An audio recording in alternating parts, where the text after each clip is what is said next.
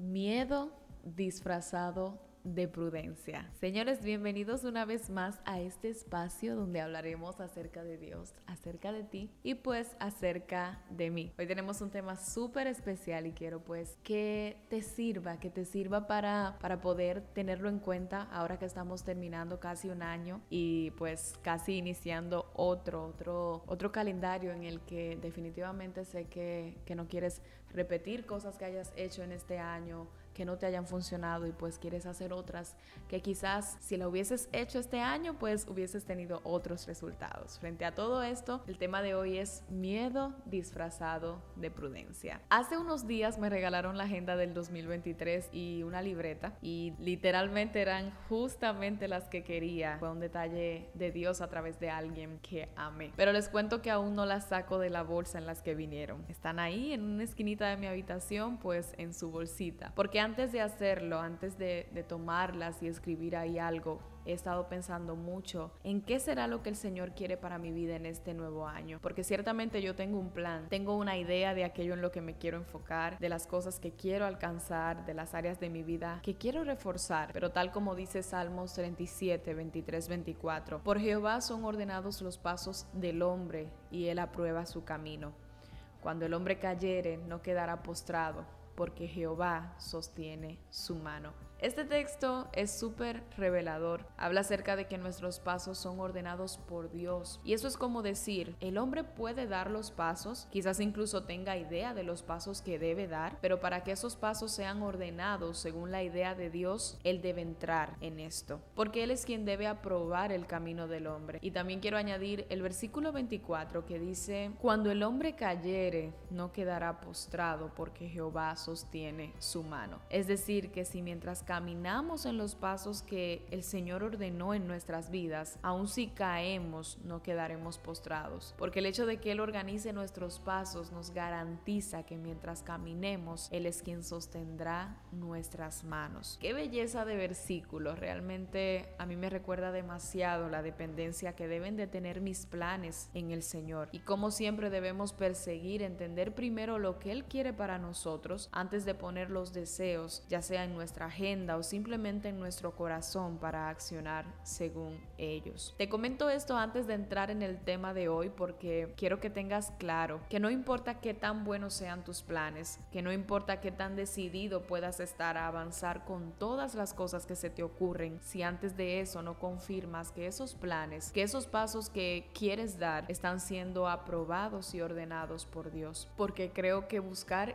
esa confirmación es el primer paso de una buena planificación. Pero ¿qué pasa cuando ya sabes que ese es el deseo de Dios para ti, pero no accionas en eso? Bueno, Aquí me voy a poner bien sincera y te voy a comentar que en mi caso, o vamos a ver, existen varias clases de personas, pero hay dos en específica. Una de ellas es ese tipo de personas que son bien arriesgados, que le dan con todo, tienen la idea ahora y si el Señor le dice que sí, pues se tiran, se tiran del avión sin paracaídas porque saben que si el Señor dijo que sí, pues el paracaídas va a aparecer aunque sea en medio de, la caída. Bueno, eh, eso es una clase de personas que yo aplaudo, que suelo admirar muchísimo, pero hay otro tipo de personas. Hay otros que somos más, más prudentes, que no somos tan arriesgados. Eso no significa que tengamos menos fe, eso no significa que, que no creamos que Dios va a lanzar el paracaídas o que el paracaídas va a aparecer. No, no, no, tenemos la misma fe, simplemente que estamos de alguna manera pues cableados por dentro, digo yo, y lo digo desde, desde mi posición porque soy de ese grupo de personas y solemos primero hacer el plan, solemos pensarlo bien, solemos pues detenernos, calcular la altura del avión, calcular qué va a pasar, en qué momento quizás Dios va a lanzar el paracaídas. Es eso, es que somos, somos más precavidos y luego tú vas a entender cómo quizás si eres de esos, de los que también me considero ser yo, a veces la precaución puede limitar que tú logres muchas cosas que puedes lograr. Entonces, desde la experiencia, desde mi posición, quiero aconsejarte que no disfraces el miedo de prudencia, porque el miedo disfrazado de prudencia puede ser una rama confortable, pero créeme que es un estanque. Y te lo dice alguien que quizás si me pongo a evaluar, hay cosas que pude haber logrado para este tiempo y que no hice porque disfracé mucho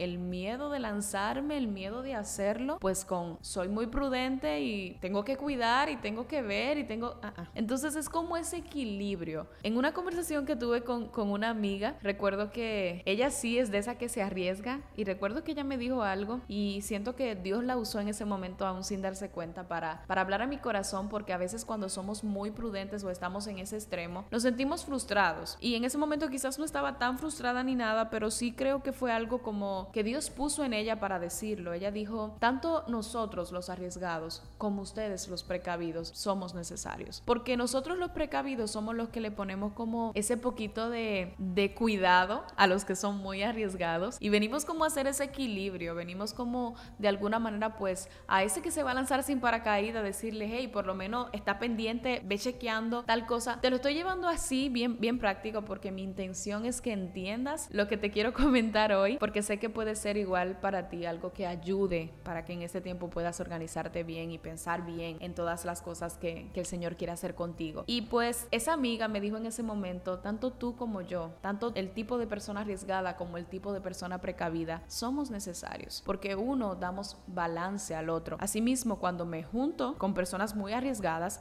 eso me motiva, eso me dice como que, hey, dale, dale, no importa, dale con todo.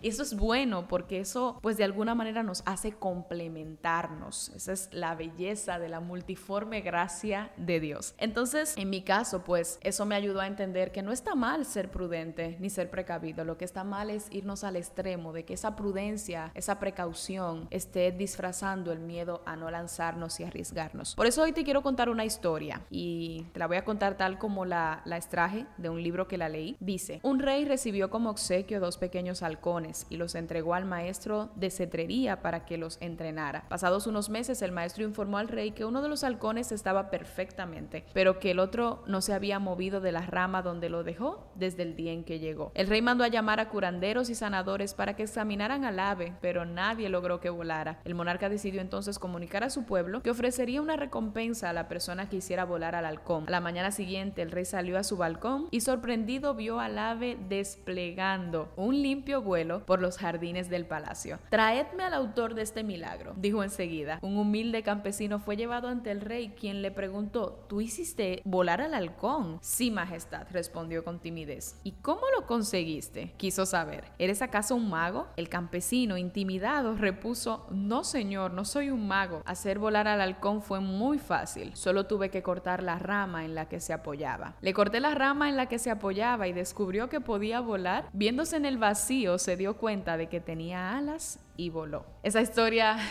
me ministró mucho porque ciertamente, tal como decía el autor, la prudencia es buena consejera, pero el miedo es un ladrón de sueños. El miedo neutraliza tus alas. Así que no cedas, no cedas al temor. No le entregues tu libertad al miedo. Porque aunque la prudencia marca un ritmo moderado, como te decía ahorita, nosotros somos los que ahí marcamos el ritmo bien moderado, pues tenemos que cuidar de que por marcar el ritmo bien moderado no caigamos en el miedo, porque el miedo paraliza. Mientras la prudencia marca un ritmo moderado, el miedo paraliza. Y es que sentir temor es inevitable, pero dejarnos bloquear por él es opcional. Aquel halcón prefirió la seguridad que le proporcionaba su rama antes que el inmenso cielo que le ofrecía la libertad. Este es el drama. Entonces, ¿cuál es el consejo? El consejo es que recuestes tu cabeza en el corazón de Dios y sueñes y luego despiertes para perseguir esos sueños. Porque si tu corazón late por el calor de una visión de la cual sientes aprobación de Dios, debes perseguirla hasta alcanzarlas. Porque hay seguridades en las que nos estamos estacionando que no son soportes, sino más bien estanques. Son fuentes de estabilidad similares a cónyuges o parejas celosas, porque prohíben cualquier relación con proyectos ilusionantes que nos harían crecer. En este cierre de este año y en este nuevo tiempo que Dios te está próximo a entregar, a dar, trata de evitar, disfrazar el miedo, disfrazar el temor, de hacer esas cosas que ya sabes que Dios puso en tu corazón, porque ciertamente es bueno ser prudente, pero también es bueno tomar riesgos cuando sabes que es Dios que te está indicando hacerlo. Así que no te limites, sueña, y muéstrale esos sueños a Dios o dile al Señor que ponga sus sueños en tu corazón para que así tú puedas darle con todo a todo lo que Él espera que tú hagas con todo el tiempo pues que Él te va a permitir estar aquí en la tierra. Espero pues que esto te sirva muchísimo y nos escuchamos el próximo martes. Muchísimas bendiciones para ti.